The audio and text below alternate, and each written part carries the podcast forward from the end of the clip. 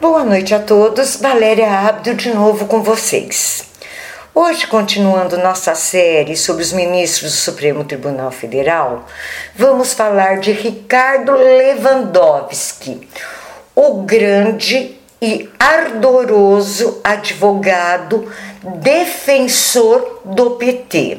Ricardo Lewandowski só pode ser assim denominado o ardoroso, grande e fervoroso advogado do PT. Antes de mais nada, gostaria de pedir a vocês que, por gentileza, curtam esse vídeo, se inscrevam no canal e compartilhem o máximo que puderem. Muito obrigada.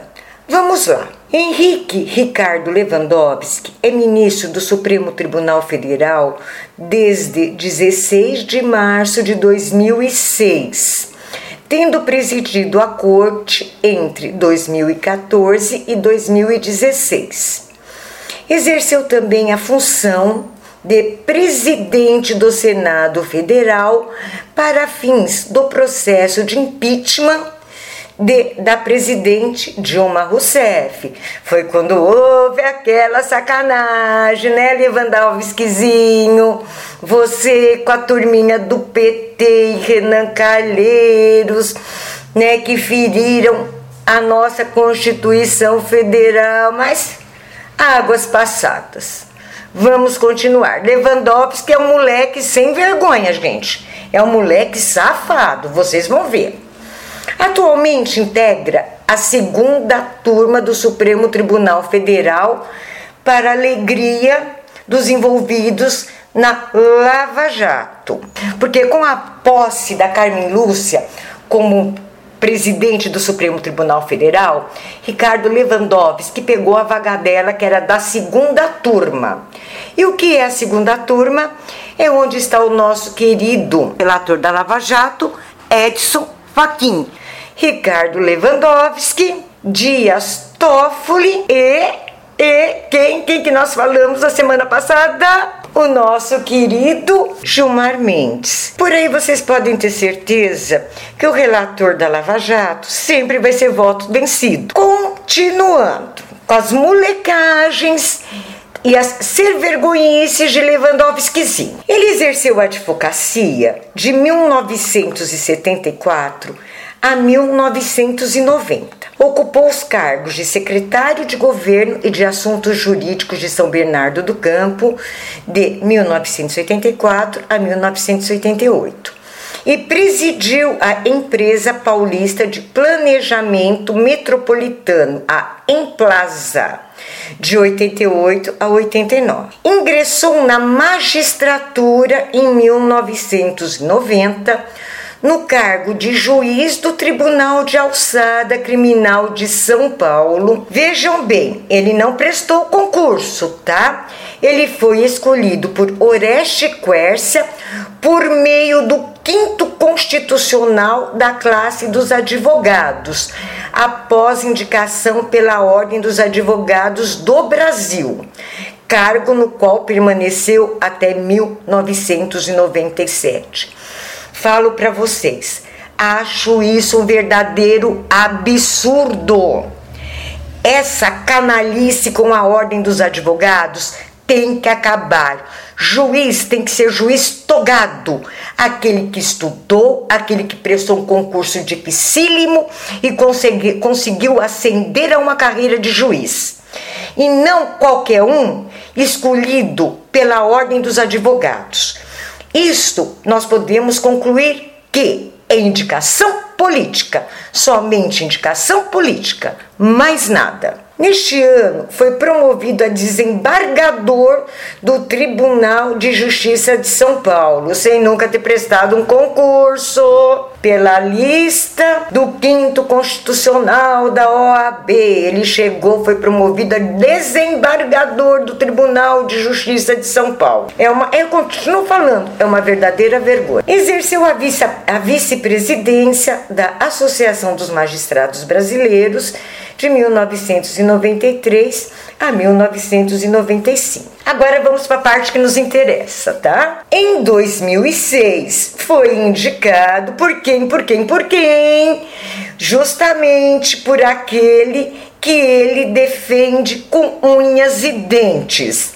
Foi indicado pelo presidente Luiz Inácio Lula da Silva, o famoso presidiário Pinguço, ou melhor, ex-presidiário Pinguço, e que futuramente voltará a ser o presidiário Pinguço, ao cargo de ministro do Supremo Tribunal Federal. Atuou como revisor da ação penal 470, relativa ao escândalo do mensalão, Aí Lewandowskizinho também apontou pra Chuchu, viu gente? Ah, como esse moleque sem vergonha aprontou! Eu acho que a mamãe dele tirou o doce dele, não quis dar sobremesa, então ele resolveu se vingar na população brasileira, tá? Continuando. Em 2016, presidiu o Senado Federal o processo de impeachment de Dilma Rousseff, que resultou na perda de mandado da então presidente embora tenha sido preservados seus direitos políticos em uma decisão controversa do ministro Lewandowski, ao decidir pela separação da votação da cassação e a votação da manutenção dos direitos políticos.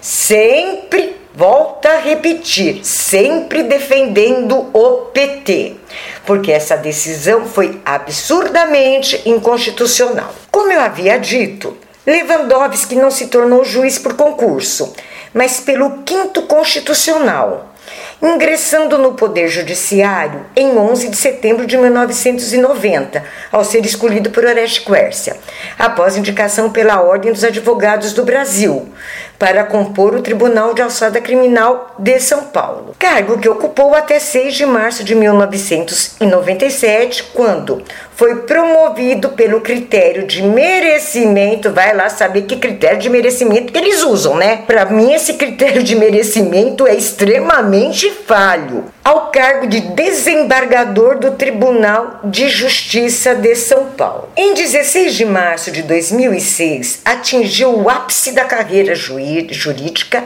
ao ser empossado no cargo de ministro do Supremo Tribunal Federal na vaga de decorrente da aposentadoria do ministro Carlos Veloso, indicado pelo presidente Luiz Inácio Lula da Silva. A indicação de Lewandowski foi recomendada por Márcio Tomás Bastos, eu já vou dizer quem é este, tá?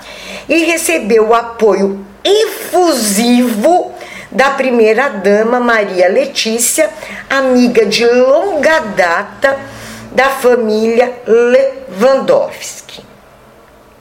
Meus amigos, agora colocando a mão na consciência, que isenção de ânimos tem Lewandowski para julgar qualquer coisa contra o PT e seus integrantes?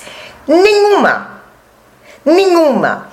Pois a sua família e a família do Lula são grandes inseparáveis amigos. A primeira-dama, falecida Maria Letícia, era a melhor amiga da mãe de Lewandowski. As famílias saíam juntas, passeavam juntas, comiam juntas. O que se esperar da atuação de uma pessoa com essas referências a ocupar a mais alta corte de justiça desse país? Não podemos esperar mais nada. Por isso que ele é intitulado e conhecido como o grande advogado do PT no Supremo Tribunal Federal. Vamos lá.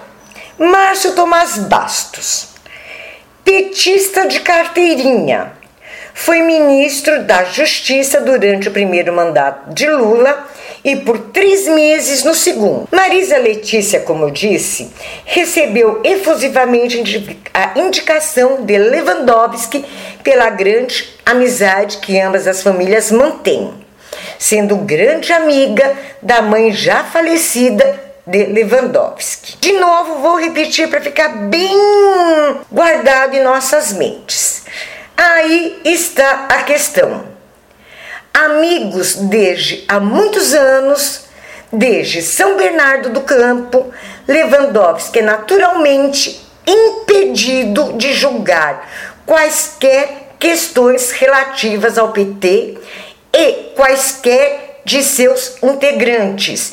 Isso está em todas as leis, o Código de Processo Civil, determina quem é impedido, o Código Penal e a nossa Constituição Federal também, tá? Conclusão. Por tudo isso que já se sabia quando ele, quando ele ascendeu ao Supremo Tribunal Federal, que ele deveria, por dignidade e caráter, se declarar impedido de julgar quaisquer ações que tivesse o PT ou como ator, como autor ou como réu e seus integrantes como autor e como réu. Aqui foi uma vergonha, foi uma vergonha. Mesmo assim, nunca agiu, inclusive tendo presidido o impeachment da Dilma, com aquele resultado infame permitindo a separação entre cassação e a perda dos direitos políticos, violando o preceito constitucional. E por incrível que pareça, esta foi uma manobra negociada na calada da noite, em segredo, por parlamentares leais ao PT e Renan Calheiros e avalizada por Lula com a plena concordância de Lewandowski. Foi feita em segredo e na calada da noite. É para nos deixar envergonhados. O ministro Lewandowski atuou como revisor da ação penal 470 processo que foram, foram julgados os delitos cometidos no chamado mensalão, um esquema de suborno de parlamentares para a compra de votos pelo alto escalão do governo Lula, financiado através de desvio de dinheiro público.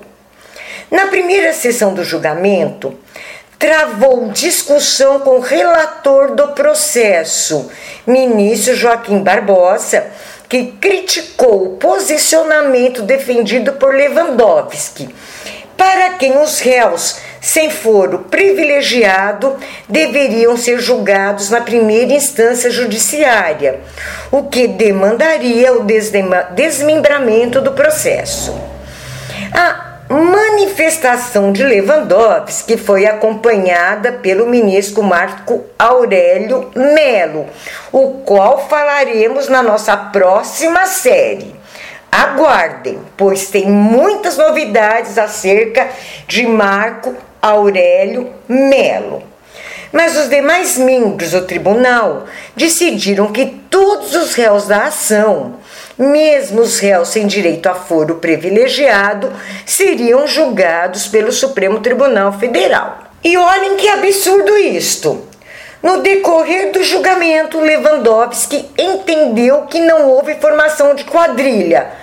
Gente, pasmem! O mensalão não foi formação de quadrilha? A lei diz que dois ou mais que se reúnem para a prática de crimes é formação de quadrilha, sim. Então, o que, que ele fez? Ele entendendo que não houve formação de quadrilha, inocentou os réus quanto a este crime. Também entendeu pela inexistência de compra de votos pelo Partido dos Trabalhadores para aprovação de importantes reformas legislativas, atacando a tese da defesa e consignando que os valores ilicitamente obtidos destinavam-se exclusivamente ao financiamento da campanha do, do partido do então presidente Lula. Então venhamos, não foi para compra de votos para provar o que o Lula queria, não foi formação de quadrilha, não foi nada. Foi apenas para financiamento de campanha do partido do então presidente Lula. Vocês veem o que a ginástica mental que um ser humano sem caráter, sem moral, é capaz de fazer para defender aqueles que lhe são caros, para defender aqueles que lhe são caros. Verdadeiro absurdo.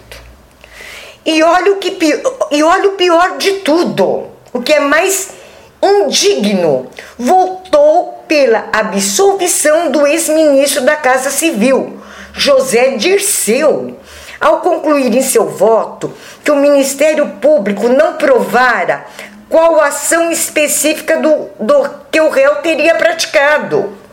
Opondo-se ao Ministério Público é o relator, que apontaram o ex-ministro como chefe do esquema. Lewandowski disse que o réu abandonou as lides partidárias ao assumir a Casa Civil. Ah, Lewandowski, ah, filhinho meu, toma vergonha nessa cara. Pô, meu, que ginástica mental. Que nem Dias Toffoli e nem Gilmar Mendes teria pensado dessa forma. Você dessa vez superou todas, mas todas as expectativas. Me desculpe. Olha, mas nem olho de peroba nessa sua cara de pau, filho. Deus me livre. Vai, continuando. Segundo ele, os assuntos financeiros do PT eram tratados pelo tesoureiro do partido, Delúbio Soares, a quem Lewandowski condenou por corrupção ativa. Deu um jeitinho aqui, ali, né? Deixou Lula de lado, deixou José Dirceu, deixou os, né, as grandes figuras, mas tinha que cair no, caiu no Delúbio Soares. O voto de Lewandowski pela absolvição de José Dirceu quanto ao crime de corrupção ativa foi seguido por quem, turminha? Por quem? Vamos lá, pelo ministro Dias Toffoli. E seu voto pela absolvição do referido réu pelo crime de formação de quadrilha foi seguido pelos ministros Dias Toffoli, Rosa Weber e Carmen Lúcia. Ambos os votos restaram vencidos pois os demais votaram com o relator pela condenação. Graças a Deus, né?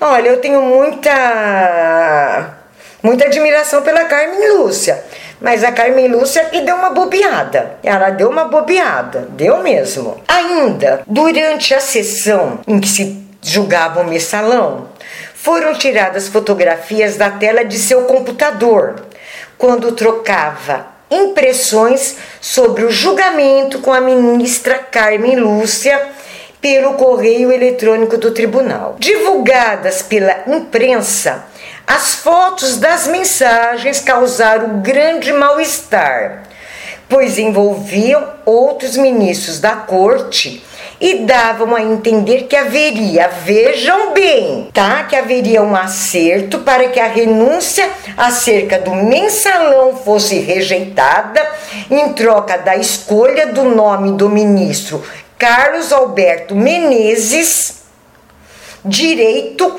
para a vaga de Sepúlveda Pertence, que estava prestes a aposentar compulsoriamente. No entanto, o parecer da Procuradoria-Geral da República foi aprovado por unanimidade, tornando os responsáveis do mensalão passíveis de responder à ação penal no Supremo Tribunal. Lewandowski foi vencido no capítulo relativo ao crime de formação de quadrilha, já que, segundo ele, os envolvidos no esquema não agiram de modo a caracterizar esse tipo de conduta criminal. E o pior, gente, e o pior de tudo é que esse sem vergonha, quando ele foi escolhido pelo quinto constitucional, tá? Da ordem, ele foi nomeado juiz para o Tribunal de Alçada Criminal de São Paulo. Ah, me perdoe, não vai saber o que é formação de quadrilha? Ah, Lewandowskizinho, a mamãe não te deu a mamadeira direito nesse dia? Me poupe! Enquanto pesquisava sobre a vida de Lewandowskizinho, eu me deparei com um artigo fantástico de Leonardo Sarmento, publicado na Jus Brasil. O que eu faço questão de ler partes dele, porque foi fantástico a definição de que ele fez do nosso ministro homenageado hoje. Então vamos lá. É curto, não vou me estender, peguei as partes mais importantes. Leonardo Sarmento diz: Ricardo Lewandowski, que inegavelmente possui como marca maior de seus posicionamentos a ortodoxa defesa de sua posição político-partidária Posicionou-se assim como ministro em toda a era petista, nos períodos pré-presidência e no período em que ostenta o posto, o posto de presidente da casa. Esse artigo foi escrito quando ele estava ocupando o posto de presidente da casa ainda, tá? Uh, depois ele foi sucedida pela grande Carmen Lúcia, a qual eu digo para vocês, tenho uma admiração enorme por ela. Continuando com as palavras de Leonardo Sarmento. Quase que a totalidade, quase 100% de seus votos e decisões, lato senso, buscou a descaracterização jurídica dos crimes perpetrados pela organização criminosa que montou o Partido dos Trabalhadores. Buscou tutelar aliados do partido em comento, chegando a algumas manifestações, flertar com malabarismos e tervi, tergiversações jurídicas. Vide repositório jurisprudencial do Supremo Tribunal Federal, prestando de fato um inegável desserviço às parciais de equidade e ao sentido democrático da prestação jurisdicional. Ele ainda continua: de todo esse mar de lama que desceu dos mais altos escalões das nossas instituições políticas de poder, restou o caos ético-moral e a certeza que as práticas criminosas repousam sistematizadas e espraiadas por um aparelhamento político nunca visto antes na história deste país. E apenas comparável às ditaduras, às ditaduras odiernas de republiquetas como é a Venezuela, Bolívia, Cuba, Nicarágua, parceiras políticas do esquema. Restou ao povo brasileiro em meio à mais profunda desesperança, a esperança. A esperança de que a Operação Lava Jato consiga cumprir com o seu desiderato final, promovendo a mais ampla faxina de uma política absolutamente viciada pelo cheiro de esterco e carcomida por suas putrefatas práticas.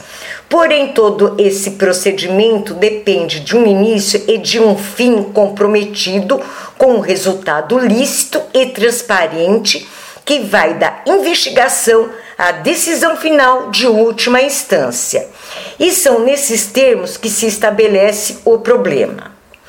O Supremo Tribunal Federal, que já foi um dia a esperança de uma virada cultural, quando passou a mensagem ao povo por ocasião do mensalão de que daria a resposta jurisdicional justa e transparente 2013, acabou a partir da entrada de novos ministros nomeados e comprometidos com a defesa da organização criminosa, conferindo uma espécie de eufemismo as sanções penais aplicadas, descaracterizando crimes provados e reduzindo reprimendas penais ao mínimo possível na tutela de parte dos organizadores do esquema. Quando é certo, alguns absolutamente blindados nem processados foram, como se estivessem acima, inalcançáveis pelo ordenamento jurídico proposto. O processo de perda de credibilidade assim iniciou-se.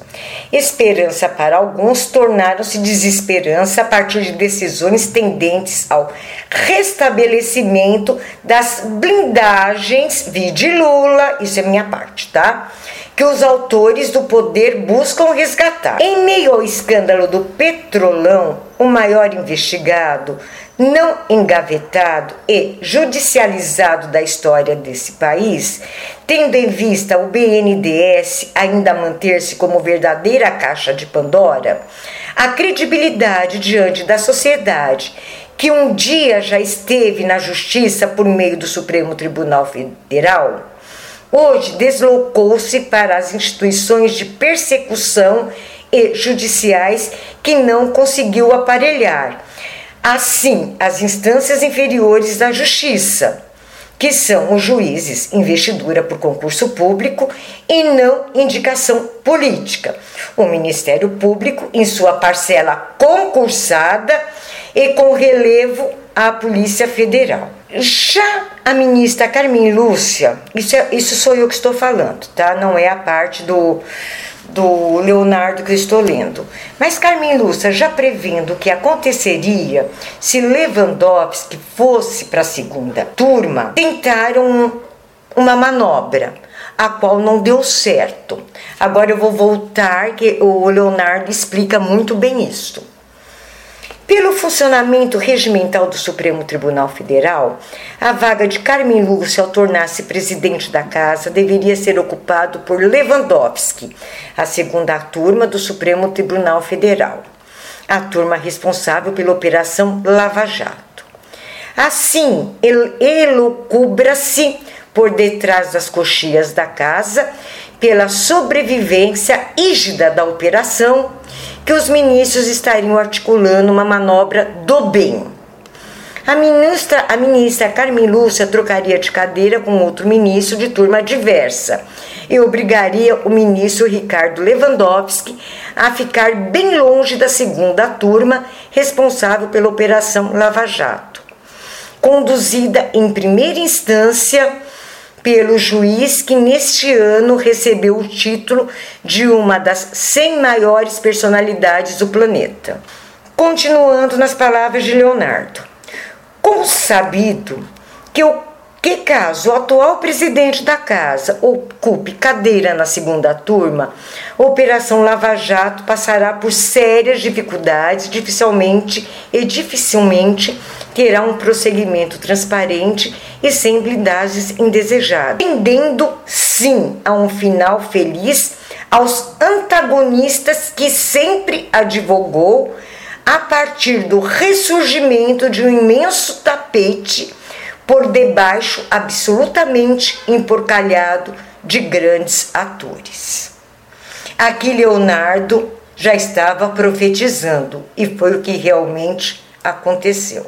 Parte do Supremo Tribunal Federal, enfim, busca reencontrar-se com a credibilidade diante da sociedade para que retome a aplicação das normas legais com transparência, justiça e imparcialidade sem que se intente manobrar a normação aberta da Constituição Federal de 1988 para a tutela não de seu fim maior, mas do sistema político escrachado por sua torpeza e profunda desarmonia com o interesse público de aplicação da justiça. A tarefa do Supremo Tribunal Federal agora perpassa pelo poder de convencimento. Convencer alguns ministros de semelhante ordem de comprometimento político que é hora de mudar de posição e encontrar a, a imparcialidade necessária para julgar que o Supremo Tribunal Federal precisa providenciar sua própria virada cultural para que não cresça entre a sociedade a comparação do Supremo Tribunal Federal às cortes bolivarianas vizinhas. não mais fazer parte de um sistema de defesa, de um antagonismo que não deve prosperar. Vide cenário que aponta o processo de impedimento, mas formar um protagonismo em busca da moralidade, da ética e da, e da melhor aplicação do e um direito justo, sem seletividade ou privilégios, em uma seara de combate aos desviados do sistema e não de emblemáticas impunidades.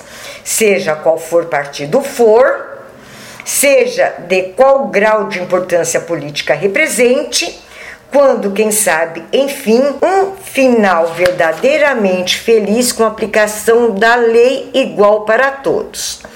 Faça a Constituição aproximar-se de seu fim mais basilar, para que possa de fato representar uma ordem normativa suprema que não tutele os desviados do poder, mas que encontre seu verdadeiro e nobre fim constituinte, republicano e democrático. Agora é Valéria Hábito que vai falar. Essa virada cultural infelizmente não ocorreu, porque continua exatamente a mesma coisa. Não, eu não diria exatamente a mesma coisa, eu diria muito, mas muito pior.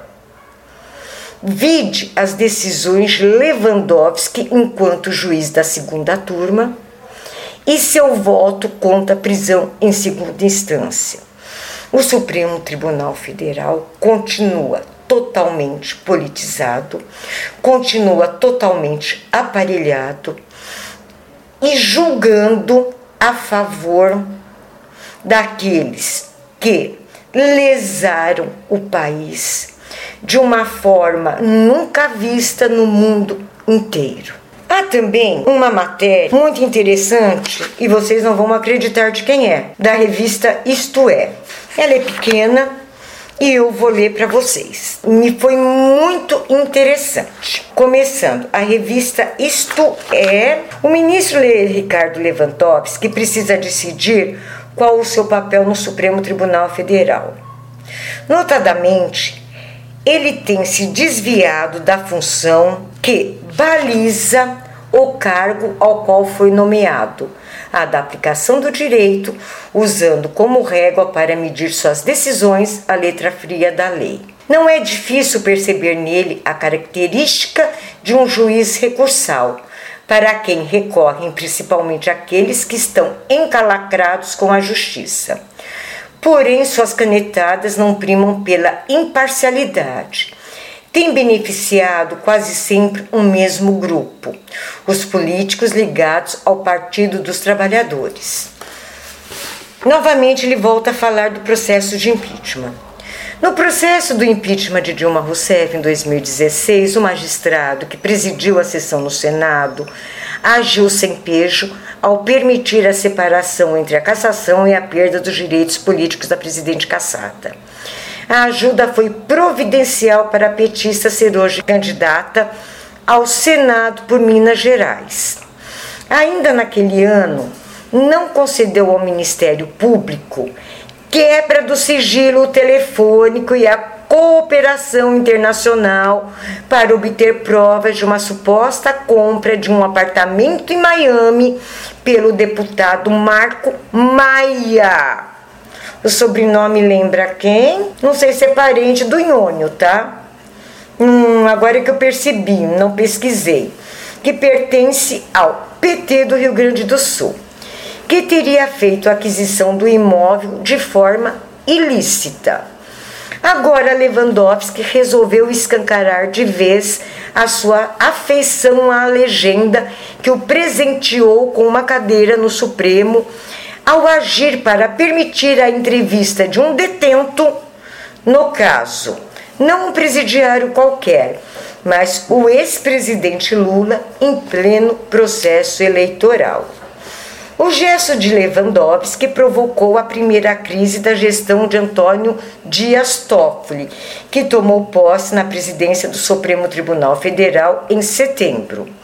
O ministro teve de quebrar a promessa feita de maior neutralidade e que por sinal isso isso eu tô falando, tá? Que por sinal não foi cumprida. Vide julgamento da prisão de segunda instância. Retomando o ministro teve de quebrar a promessa feita de maior neutralidade para tentar harmonizar o clima azedo que tomou conta da Suprema Corte durante a gestão de Carmen Lúcia. Por quê? Agora sou eu que estou falando também. Na, na gestão de, da Carmen Lúcia, ela evitou a todo custo, com muita valentia e com muita galardia, evitou levar a julgamento ah, novamente a prisão em segunda instância.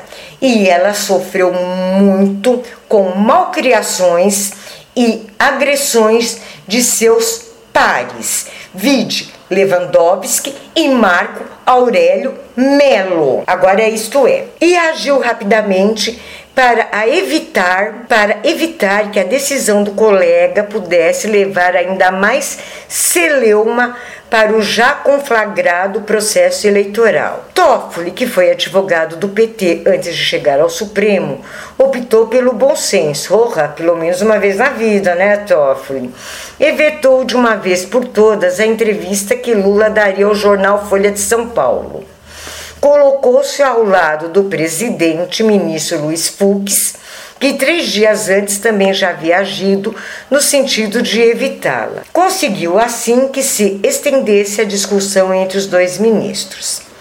A decisão de Fux atendeu uma representação do Partido Novo solicitando a cassação da liminar concedida por Lewandowski, em favor da concessão da entrevista ao Jornal Paulista. A legenda salientou o fato de que o PT ter apresentado Lula como candidato o que, para a sigla, desinforma os leitores às vésperas do pleito. Em seu despacho publicado no mesmo dia, Fux reiterou: no caso em apreço, há elevado risco de que a divulgação de entrevista com o requerido Luiz Inácio Lula da Silva, que teve seu registro de candidatura indeferido, cause desinformação na véspera do sufrágio, considerando a proximidade do primeiro turno das eleições presidenciais, argumentou Fux prudentemente. Mas, como diz na velha máxima, quem tem amigo tem tudo. Lewandowski comprou a briga com seus pares, pudera. Ele não ia deixar Lulinha sem dar entrevista, né? Ele ia fazer de tudo para conseguir. Três dias após o deferimento de Fux em favor do novo, expediu uma nova medida determinando o cumprimento imediato, sob pena de configuração de crime de, de desobediência, com rápido acionamento do Ministério Público para as providências cabíveis, servindo a presente decisão como mandado. Ele apontou vícios na decisão de Fux, afirmando que ela não possuía forma ou figura jurídica admissível no direito vigente, cumprindo-se salientar que o seu conteúdo é absolutamente inapto a produzir qualquer efeito no ordenamento legal. Vocês podem imaginar um juiz da Suprema Corte tratando assim um de seus colegas e um colega que foi sábio ao caçar a sua liminar vergonhosa e absurda para que Lula desse entrevista às vésperas do primeiro turno da eleição presidencial, vocês podem imaginar como é traidor, soturno, sem vergonha, empregadinho do PT, tanto quanto o Toffoli que ele fez de, de uma forma tão rápida e não vou dizer desleal, uma forma vil, como os ladrões que que assaltam na calada da noite, pegando as pessoas de surpresa. Porque ele pediu cumprimento imediato sob pena de configuração de crime de desobediência, com o rápido acionamento do Ministério Público. O que, que, ele esperava? Que não desse tempo de ser caçada essa liminar que lhe deu soturnamente. E ainda desmereceu seu, seu colega, afirmando que era seu conteúdo era absolutamente inapto, que não tinha forma ou figura jurídica admissível no direito vigente. O que lhe fez foi inadmissível. Continuando na revista Isto É. No mesmo despacho, feito na segunda-feira, dia 1, Lewandowski chegou a pôr em xeque a legalidade, como eu disse anteriormente a vocês, da decisão de Fux, que impediu a entrevista na condição de presidente em exercício, já que Toffoli estava fora. O ministro afirmou que a tramitação do pedido de suspensão de liminar chegou ao Supremo Tribunal Federal por volta das 19 horas da segunda-feira, 28, e foi decidido somente às 22 por Fux. E questionou o fato do colega também se encontrar fora de Brasília. Nas palavras de Luiz Fux, de novo, há risco de que a entrevista com o requerido Lula que teve candidatura indeferida, cause desinformação na véspera do sufrágio. O mal-estar no Supremo Tribunal Federal transbordou para outros segmentos jurídicos. O procurador da Operação Lava Jato, Carlos Fernando Lima, usou as redes sociais para reprovar a atitude monocrática de Lewandowski. Isso torna o judiciário desnecessário, pois um único ministro se impõe sobre toda a estrutura, postou. Para mediar o conflito de guerra de liminares entre Fux e Lewandowski, o presidente do Supremo Tribunal Federal viu-se obrigado a posicionar-se. Provocado pelo Ministério da Justiça, que não sabia como proceder no caso Olha só a confusão que Lewandowski fez. Olha só, a ponto do Ministério da Justiça não saber como proceder no caso. Toffoli resolveu manter a liminares perdida por Fux, dando fim à possibilidade de entrevista, pelo menos até o caso ser pautado no plenário da Suprema Corte, conforme assegurou o próprio ministro. Essa é, porém, uma hipótese sem efeito. O tema não chegará, como não chegou mesmo, ao plenário antes das eleições. Continua a revista, pelo menos nesse primeiro turno, não há mais risco de juízes, especialmente os de toga, agirem como militantes partidários. Eu acredito que deu para que vocês tivessem uma noção quem é Ricardo Lewandowski. Eu acho que eu não preciso mais adjetivar mais nada, porque o que eu tinha que falar já falei durante a leitura das matérias, né? E, por favor, eu peço a gentileza de vocês compartilharem, gente, compartilhem em todas as redes sociais. Aqueles que não são versados em direito, não têm o hábito da leitura, entre outras condicionantes, não sabem quem são os nossos ministros. Não sabem que eles trabalham para o PT com suas raras uh, exceções, tá? Vide Carmen Lúcia, uh, gosto muito das decisões do Fux, o relator da Lava Jato, Edson Fachin, com suas raras exceções são todos empregados muito bem remunerados do PT. E o que é pior, esses empregados tão bem remunerados são os detentores da última palavra. Não se tem aonde recorrer. Supremo Tribunal totalmente emparelhado. Então vamos lá, gente, vamos lutar para cair a PEC da bengala. Vamos dar forças para nossa deputada Biaquices e vamos lutar para a PEC da prisão em segunda instância, que Maia já quer tirar o bumbumzinho dele da reta.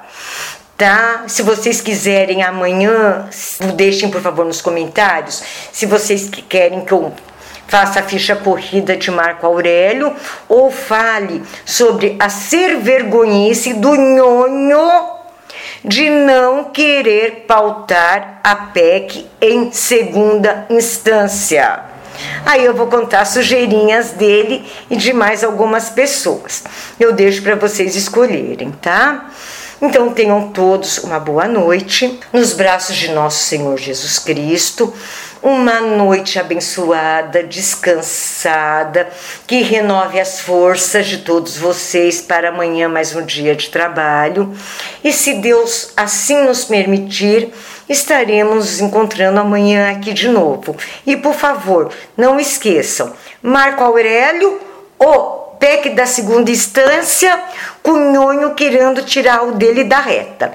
Aguardo a escolha de vocês nos comentários. Muito obrigada a todos.